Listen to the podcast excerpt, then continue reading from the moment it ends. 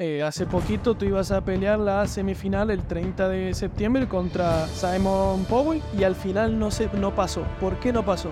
Pues mira, ahí hubo un problema que, que se pasó por alto. Pasaste de 120 kilos a Efectivamente. 84.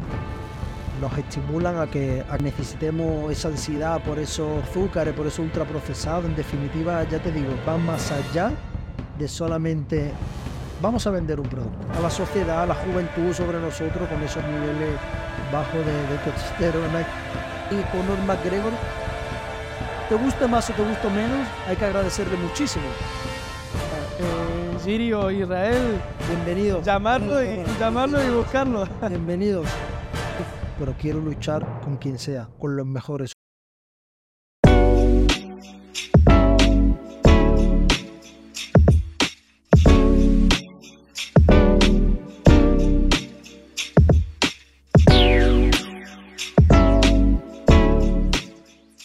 Buenas, buenas, bienvenidos a un nuevo episodio del podcast de Andy. Hoy tenemos un invitado especial, un, un tipo duro. Hoy estamos con Abdelar Er Rami. ¿Cómo estás? Muy buena, Andy. Primero que nada, muchas gracias por tu tiempo y por esta agradable charla.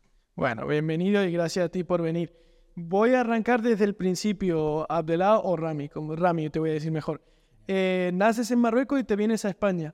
¿Cómo fue ese cambio?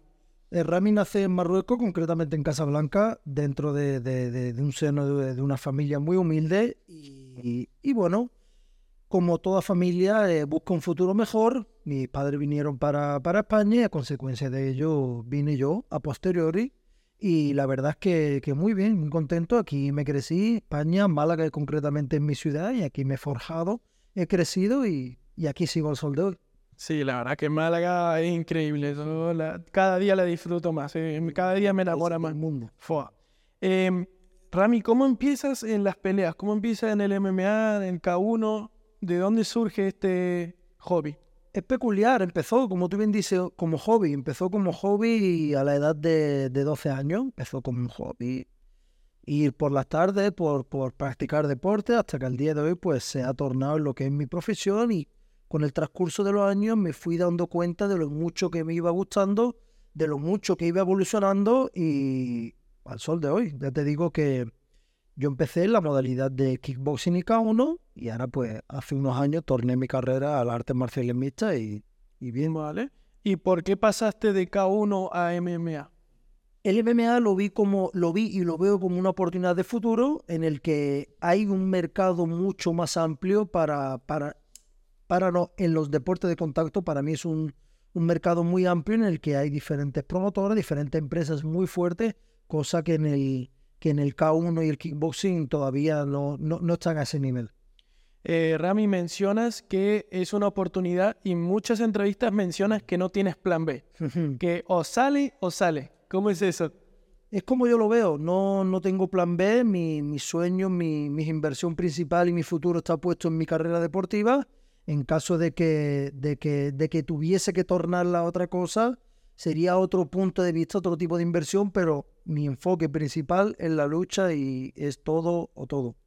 Vale. Y ahora vamos a entrar en, tu- en tu presente. Estás peleando en la PFL. Para el que no conoce, ¿qué es la PFL? PFL es una promotora americana de, la, de, de varias que hay y es una de las mejores promotoras del mundo, la cual hace eventos de espectáculo y combate como, como lo son las artes marciales mixtas.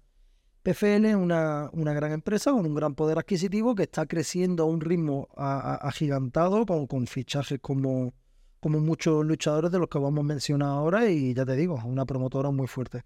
Sí, sí, eh, veníamos hablando antes de empezar a grabar que todo el mundo habla UFC, UFC, pero PFL no se queda tan atrás, ¿no? Han fichado, tengo aquí apuntado, a, a Francis en... Uy, siempre se me confunde el nombre, en, en Google, En Gano. en Ganu, perdón, Sí, sí, en Gano. Jake Paul y varias boxeadoras que también hemos mencionado. O sea que va- viene pisando fuerte la PFL. viene pisando fuerte y a día de hoy está haciendo cosas que empresas grandes, como tú bien has dicho, UFC, no hace. Cosas como, por ejemplo, Francis Ngannou es luchador de PFL, contratado para hacer, para hacer artes marciales mixtas, pero le dan la libertad y le dan la flexibilidad de poder pelear en boxeo, como es el caso de ahora, que va a pelear contra Tyson Fury. Es decir, eso es una oportunidad y es un escaparate del cual PFL también se retroalimenta, ya que a más visibilidad tenga Francis Engano siendo luchador de PFL, a más sepa la gente que, que PFL está presente de una manera indirecta en ese combate de boxeo, más crece la empresa, más crece el luchador a nivel monetario y a nivel eh, engagement, a nivel persona. Exacto, y bueno, hemos visto que está en Estados Unidos, Europa, en África está muy metido Francis, ¿no? Va a Efectivamente, Francis es uno de los es el director general de operaciones de, PFL África y la verdad es que eso va a ser, imagínate lo que puede llegar a ser darle oportunidad a personas de bajos recursos y con un hambre insaciable, darle todo para que puedan luchar por su sueño en un país tan, por desgracia, subdesarrollado como lo es África. Pues imagínate, eso pueden salir prospectos y, futuras estrellas de la lucha a, a punta paga. Exacto y tú estabas participando en el PFL de Europa.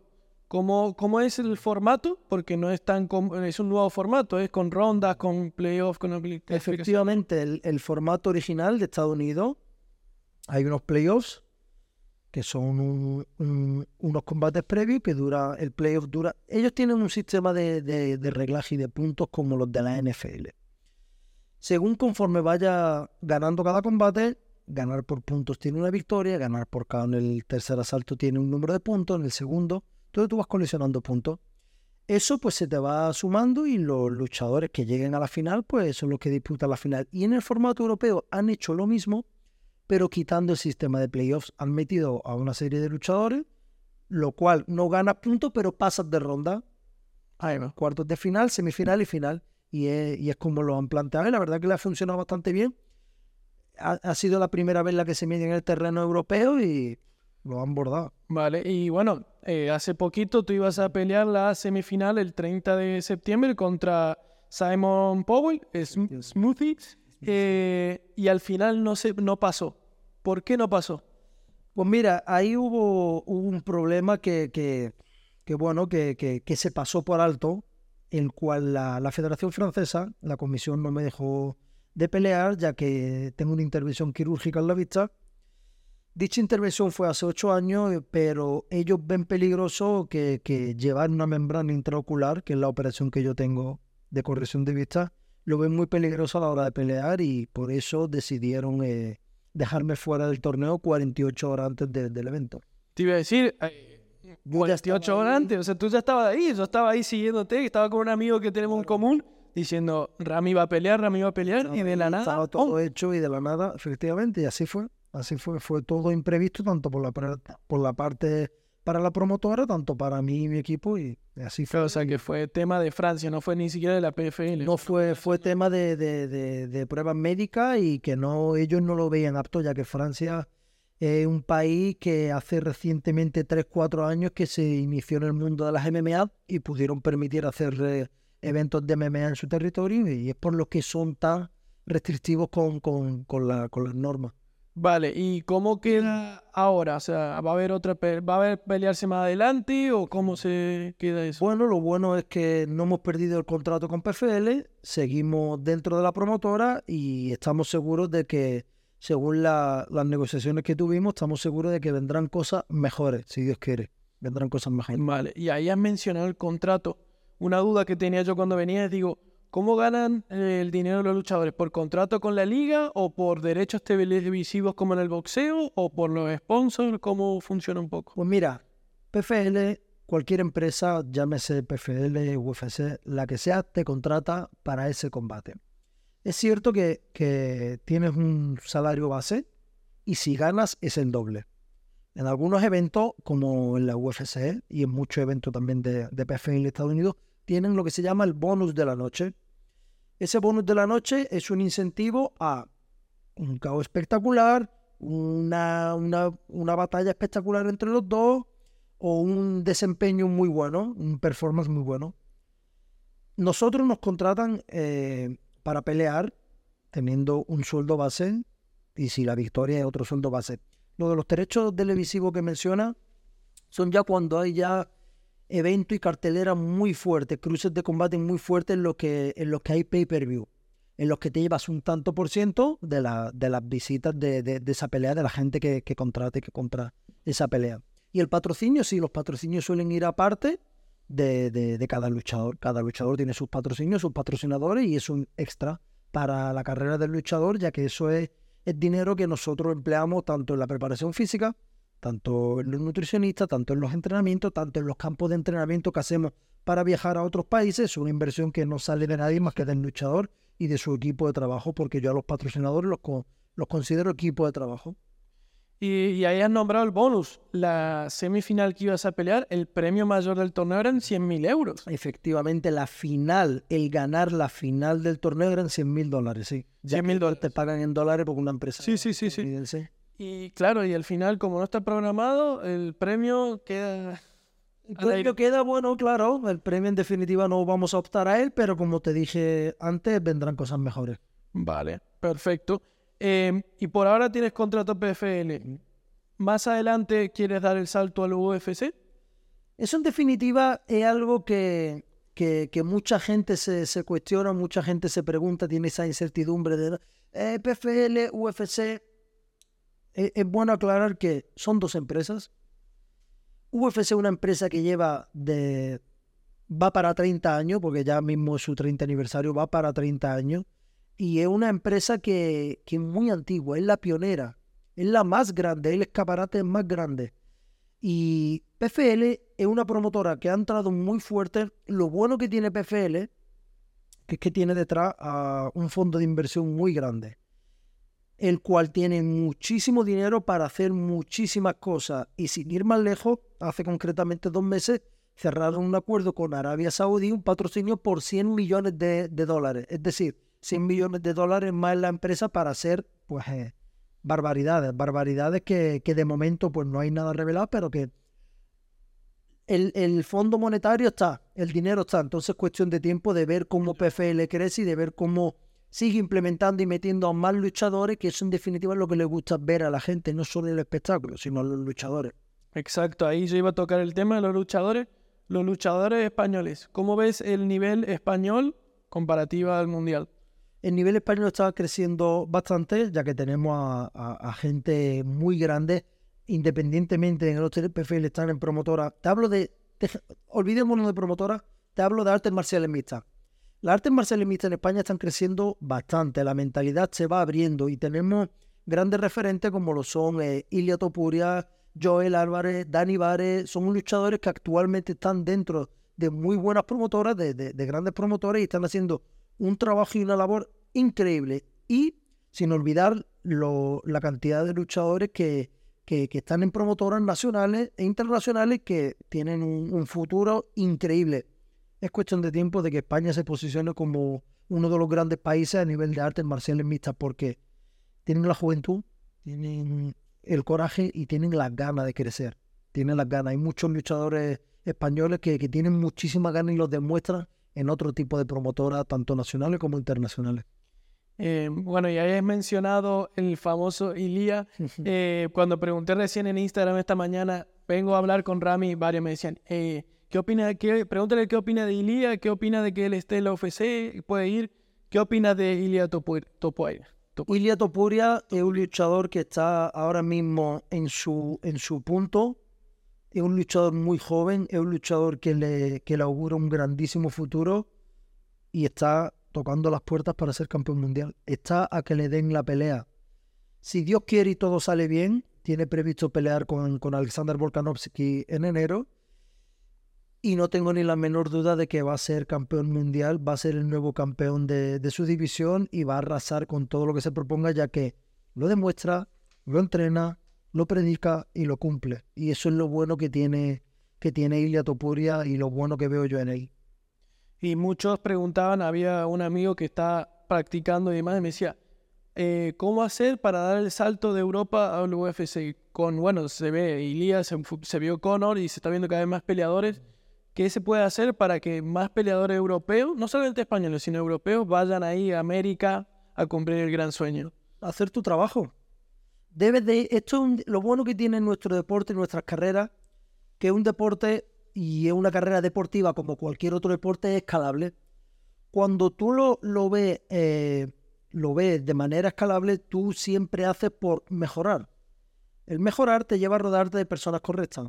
El rodearte de personas correctas te llevan a hacer las cosas bien, a pelear en, en eventos donde se, te, donde se te va dando más visibilidad. Lo que necesita la gente eh, para llegar a grandes promotoras es rodearse de un buen equipo de gente, el día que puedan hacerse de un buen manager que mire por ello, que mire por sus carreras y todo eso llegará. Todo eso llegará. Al principio de, todo, las personas empiezan sus carreras como empecé yo. Yo empecé un poco a la aventura. Es verdad que tuve ciertos buenos mentores, buenos consejeros, puse todo de mi parte en cada combate y fui creciendo poco a poco. Y eso me llevó a tener un buen manager a día de hoy reconocido mundialmente, a pelear en la promotora en la que peleo hoy en, eh, hoy en día y ya te digo, es cuestión de, se necesita trabajar duro, entrenar y centrarte en tu objetivo. Si tu objetivo es la promotora, UFC por ejemplo, céntrate, ve paso a paso y que todo llega, todo llega. Y hablas del entorno y has hablado ahí un poco del entrenador y entrenamiento. ¿Qué tan importante es tu entrenador? Mucho. Yo llevo con él desde que empecé, desde que tengo uso de razón. Es cierto que con los años las artes marciales mixtas te requieren otro tipo de habilidades. No es solamente lucha de pie, striking. Te requieren más habilidades. Jiu-jitsu, la lucha, eh, el gran pound. Son, son posiciones que no, que no las tenía yo en mi infancia. Entonces con el tiempo es verdad que vas implementando a, en el equipo a gente muy buena y mejor que tú en muchas en mucha ramas. Y eso te lleva a crecer. Y para mí, mi entrenador y mis entrenadores son bases y pilares fundamentales dentro de mi carrera. Ahí va. Em, y en, una, en un viaje fuiste a entrenar a Suecia y entrenaste con Chimaev, el número 4 de UFC. Eh, ¿qué, ¿qué, tal fue entrenar con él? Una, una experiencia increíble, aprendí muchísimo el cual eh, Chimaev pelea este sábado, pelea este sábado ante Kamaru Usman. Y ya te digo, una experiencia increíble, un ambiente increíble y un luchador fortísimo, del cual eh, eh, no tengo ni la menor duda y espero que, que gane este sábado de una manera arrolladora. ¿Y qué crees tú que lo hace diferente o que lo hizo llegar al nivel que está hoy en día? ¿Hay algún algo que tú cuando entrenabas con él dijiste, este hace este pequeño gesto, pero creo que hace la diferencia. La cabeza mantienen la cabeza y la mentalidad enfocada en el trabajo y mantienen todo en línea para ser y entrenar como el mejor del mundo. También es bueno lo que te digo, rodearte de personas que te empujen a eso. Porque yo sí, yo estoy muy cómodo aquí en mi Málaga. Estoy súper bien, mi equipo de trabajo altísimo nivel, pero cuando sales fuera, sales de tu zona de confort, ve otras cosas ve otra mentalidad, ve otra manera de trabajar y muchas veces ve otro tipo de presiones que son diferentes a las que tú tienes en tu, en tu, en tu hogar.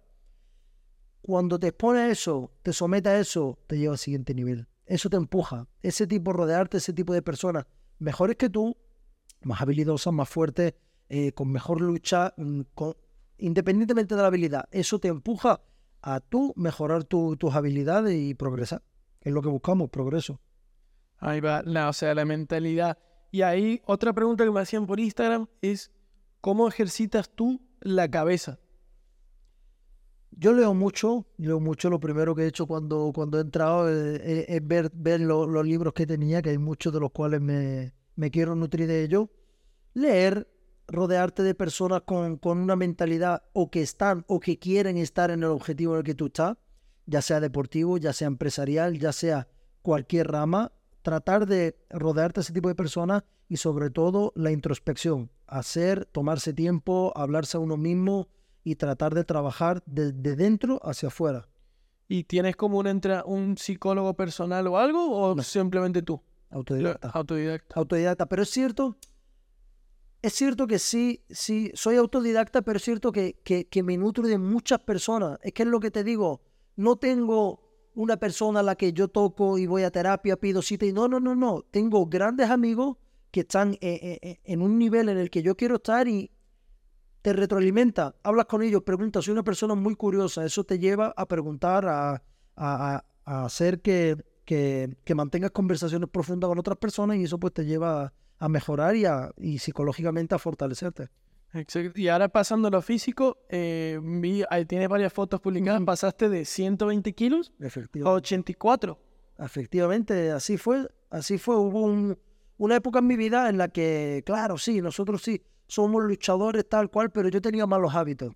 Yo tenía malos hábitos, no me, no me cuidaba, no tenía una buena educación alimenticia. Es cierto que todo lo que entrenaba, casi que lo multiplicaba con la comida y con los malos hábitos y con el descanso y con, con la, la- falta y la carencia de muchísimas cosas.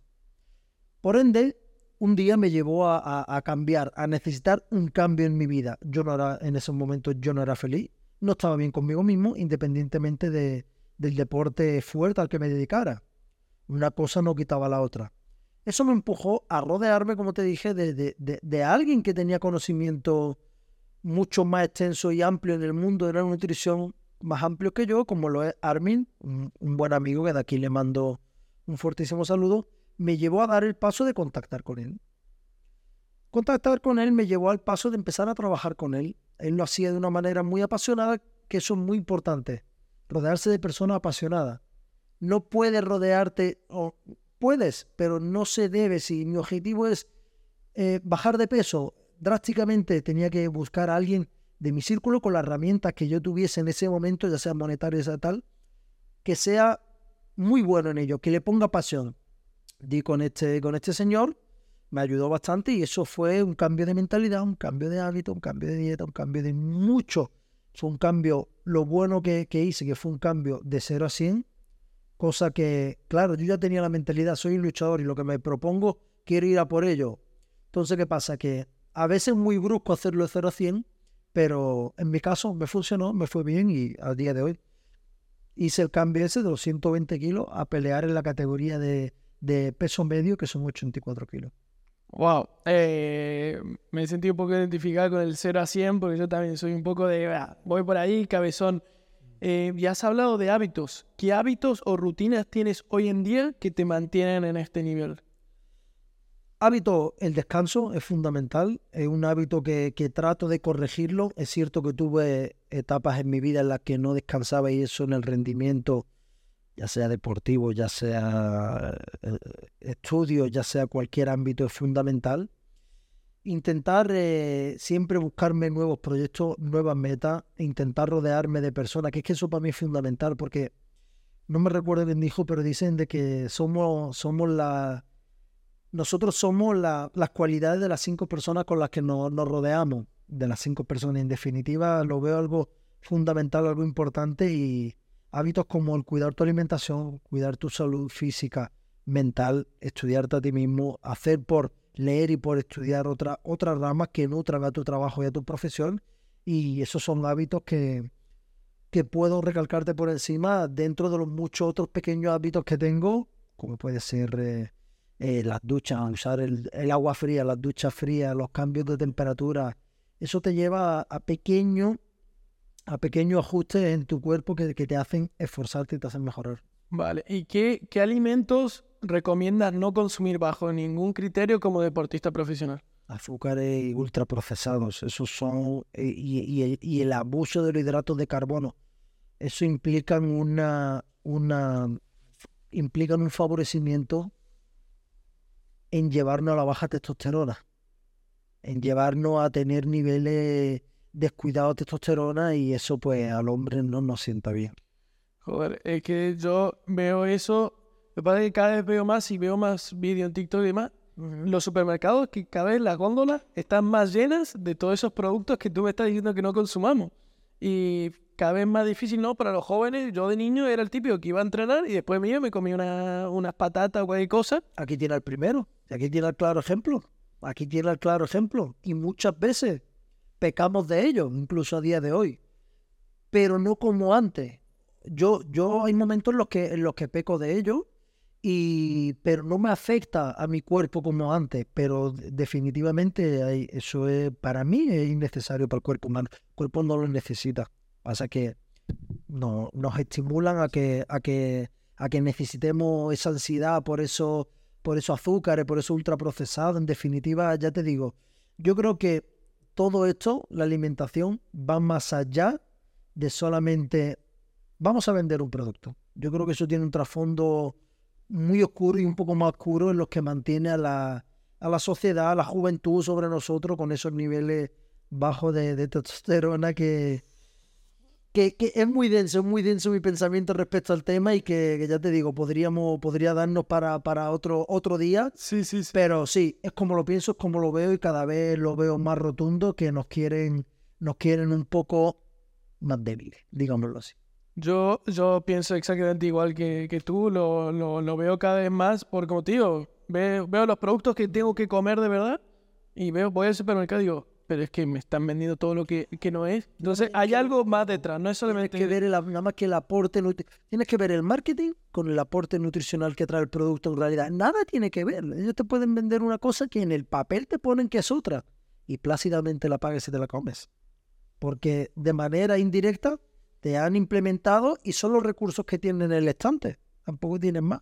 Pero bueno, eso es como el, Sí, eh, eh, y buscar la manera de evitar todo eso. Y vamos ahora al físico entrenamiento. ¿Cuántas horas al día entrenas tú? Entreno, hago dos, tres entrenamientos al día, depende del punto del training camp en el que me encuentre, el campo entrenamiento en el que me encuentre, pero normalmente son dos entrenamientos, uno por la, por la mañana, mediodía se, se... ¿Sabes qué pasa? Que cuando yo te digo mediodía se descansa, es que no, es que eso es, que eso es parte del entrenamiento. El descanso es fundamental el tener tiempo para, para ti, para poner tu cuerpo, poner tu cabeza a un nivel eh, normal para poder rendir en el siguiente entrenamiento o en la, o en, la siguiente sesión de, lo, de, de cualquier profesión, de cualquier trabajo es fundamental. Pero sí, entrenamiento por la mañana, que normalmente hago la, la fuerza y el entrenamiento físico por la mañana y la parte técnica por la tarde y por la noche. Y eh, de nuevo voy a la cabeza porque a mí lo que más me choquea es ver, cuando los veo pelear a, a vosotros, digo, tío, meterse ahí adentro y, y, te, y, tener los huevos de pelear, ¿cómo, ¿qué sientes tú cuando estás dentro del ring? Es una buena pregunta. Eso, eso siempre, nunca encuentro la respuesta correcta cuando me preguntan eh, cuál es, eh, qué sientes. No te lo podría explicar. Honestamente te puedo dar pincelada, pero no te lo podría explicar, ya que una sensación es un cúmulo de sensaciones que te llevan a muchísimas cosas, eh, muchísimos pensamientos previo y post combate. Son y dentro de la jaula son sensaciones que son eh, difíciles de explicar, pero es un cúmulo. Yo no diría que es una sensación, es un cúmulo de sensaciones que, que te llevan a eso, al momento en el que se cierra la puerta de la jaula y estás tú versus tú, no estás contra el rival definitiva son muchos los demonios previos los que tienes que pasar para llegar a cerrarte en esa jaula. Entonces es más complicado y es más denso de explicar eh, que, que, simplemente contestarte a ¿qué siento? Vale, pues mira, eh, me siento con confianza, voy a ganar y voy a acabar con mi rival. Es muy básico eso, eso no es así. Te estaría engañando si te digo que eso es así. Es como se puede ver de fuera. Te ves confiado, te ves fuerte, te sientes fuerte, pero no es así. Hay mucho previo y mucho dentro de la jaula. Y ahí has mencionado, yo la siguiente pregunta que, que pasaban por Instagram decía, cuando entras y ves al tío que tiene enfrente, que tú eres bastante grande, pero que a veces tal vez te, te enfrenta a uno más grande que tú, ¿qué sientes cuando lo ves a él?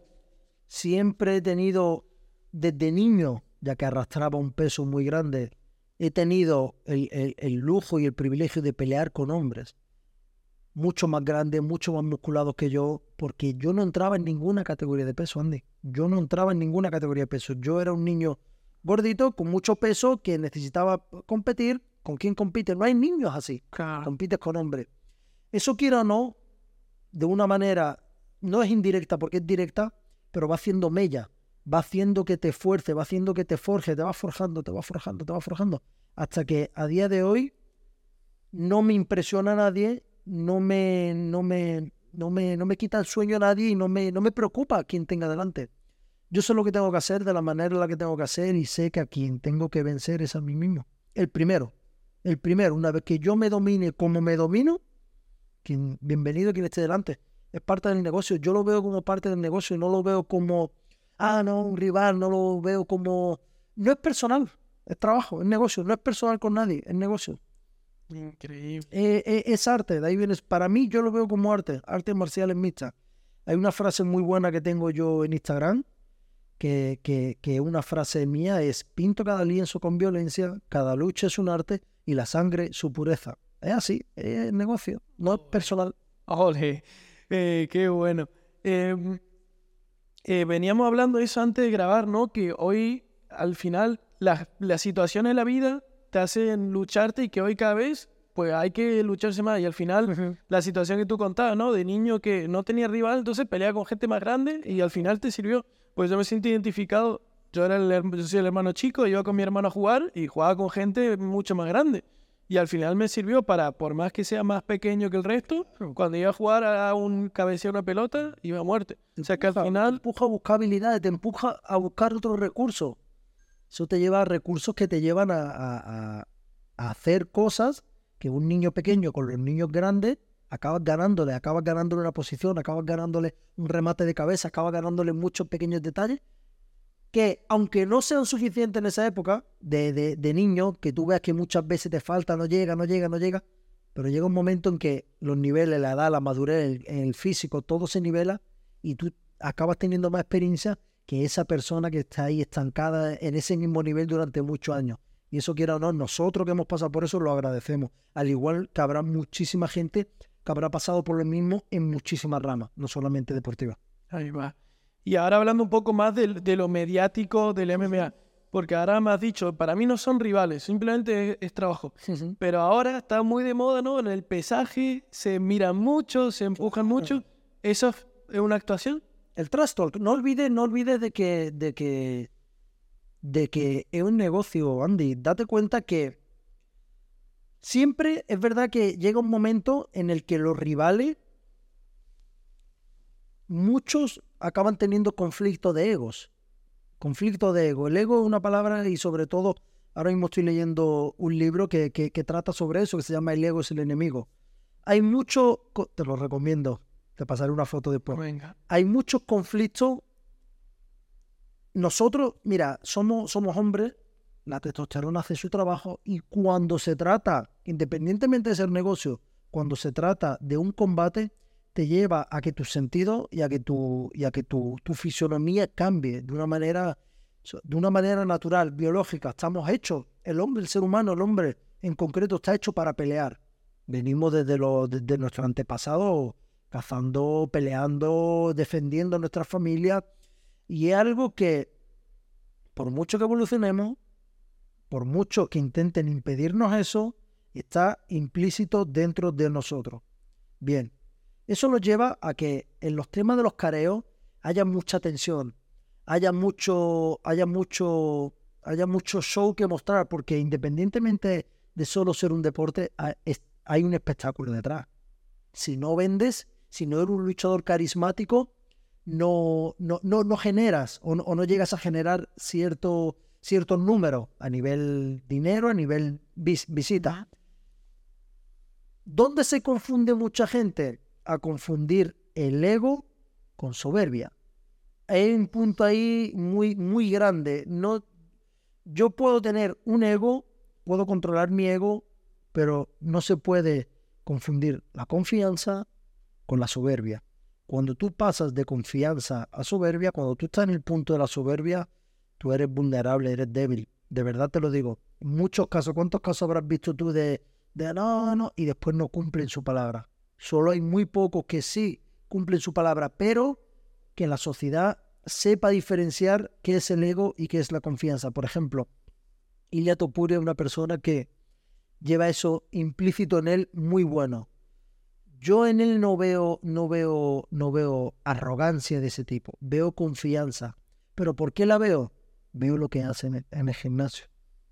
Estoy seguro de que él hace cosas y, en- y entrena de manera y se forja y prepara ciertas cosas donde no hay cámara de por medio. Eso es lo que te lleva a- al cambio, eso es lo que te lleva a tener la confianza que tenemos muchos luchadores, lo que hacemos cuando no nos ven.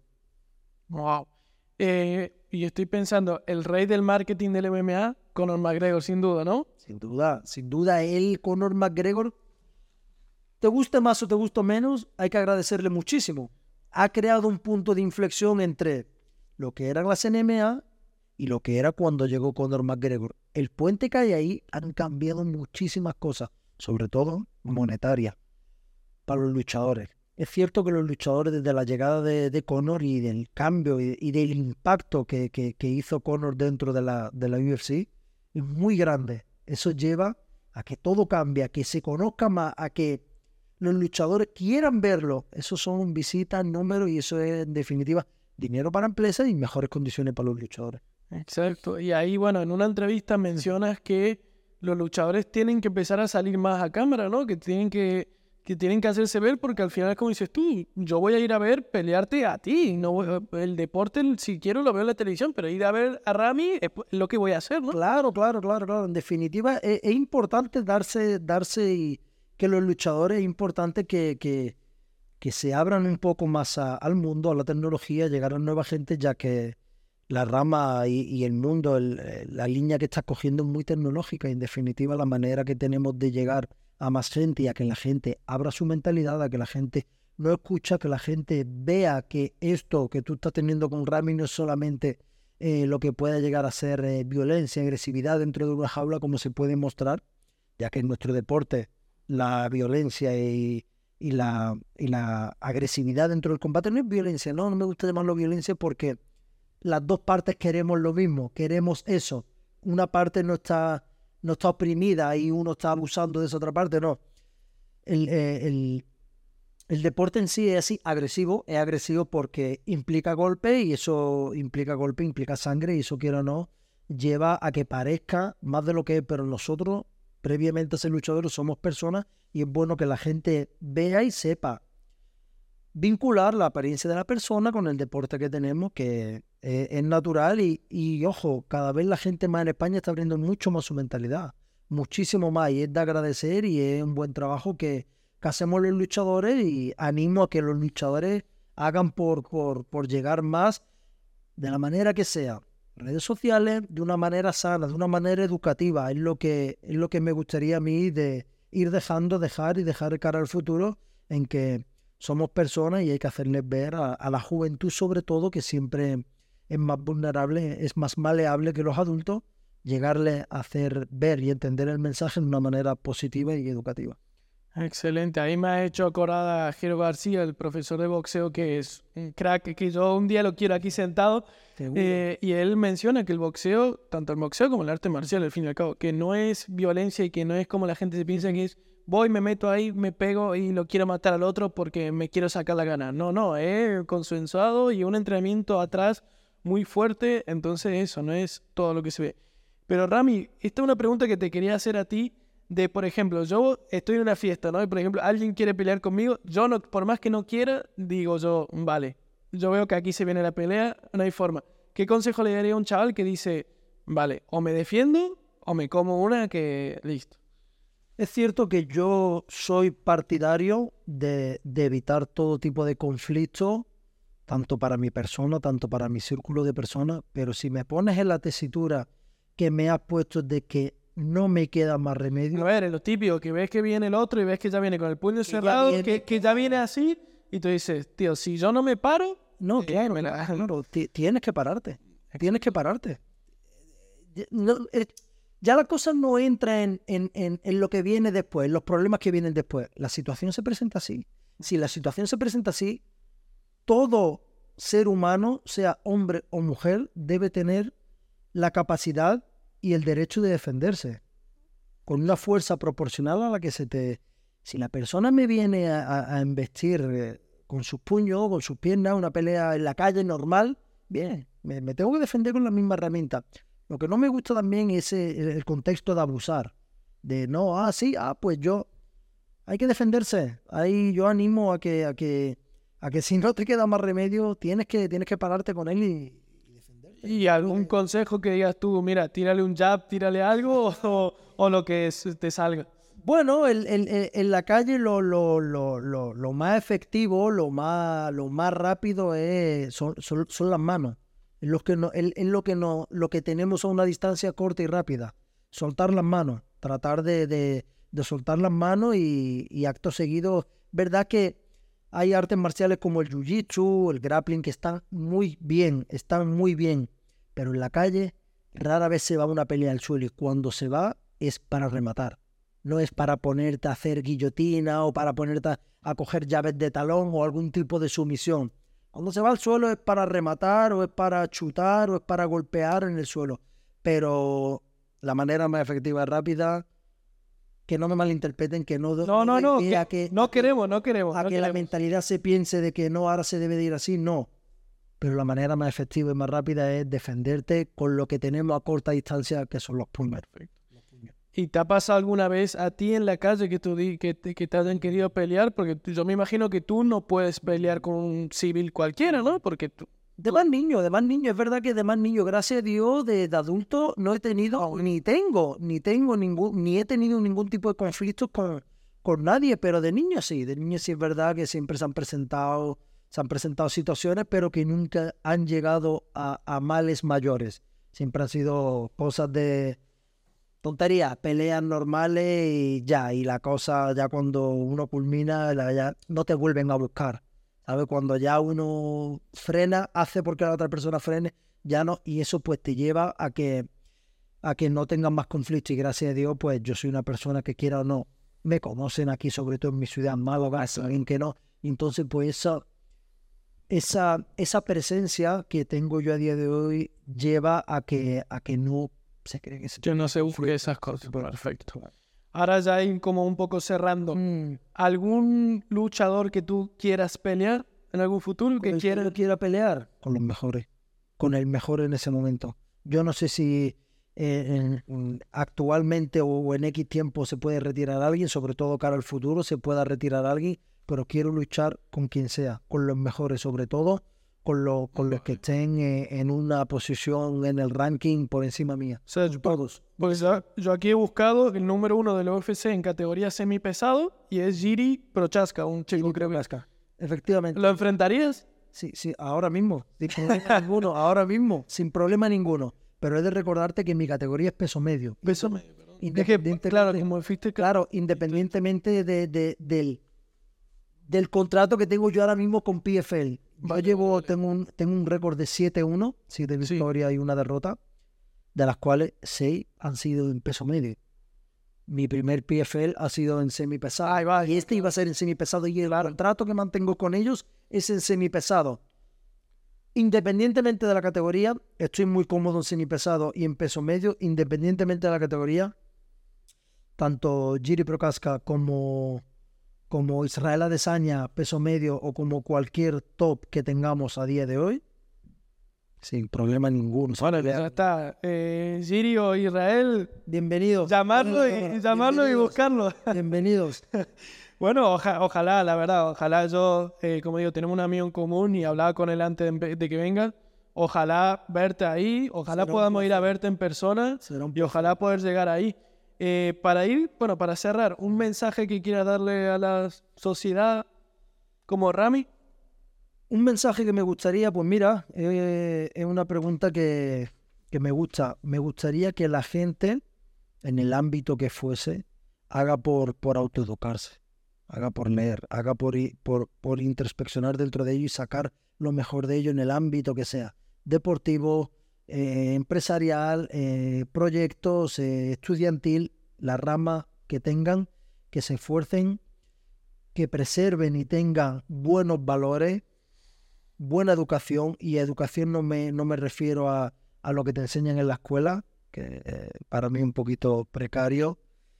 Educación me refiero a valores, a que mantengan la humildad y a que no escuchen a nadie de, que no sea de valor, que no sea su familia o que no sea eh, personas que la apoyen a luchar por su sueño. Deben de luchar por el sueño que tengan y deben de esforzarse y poner todo, todo en el asador.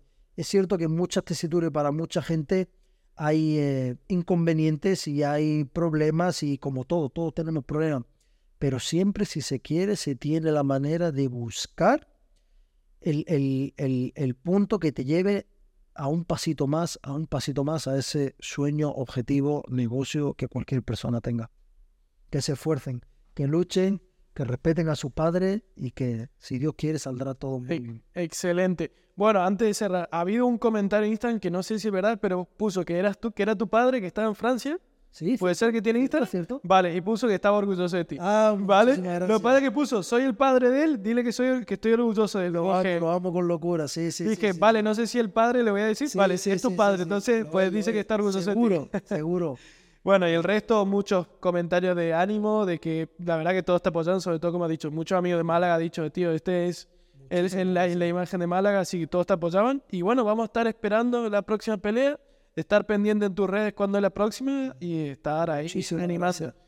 Y lo primero, y lo bueno, lo último que agradecerte el tiempo, agradecerte el espacio y el, y el proyecto que tiene de traer a, a- a gente diversa en muchas ramas, del cual tú aprendes, yo como, como espectador detrás de, de- de mi pantalla, aprendo de ti, aprendo de las conversaciones que tienes. Y muchísimas gracias por, por la labor que haces, tanto tú, tanto como tu equipo de, de- de trabajo y espero verte pronto con mejores noticias y con muchas cosas más de las que hablar. Ahí va. Vamos a crecer todos aquí en Málaga. Muchas gracias. Muchísimas gracias.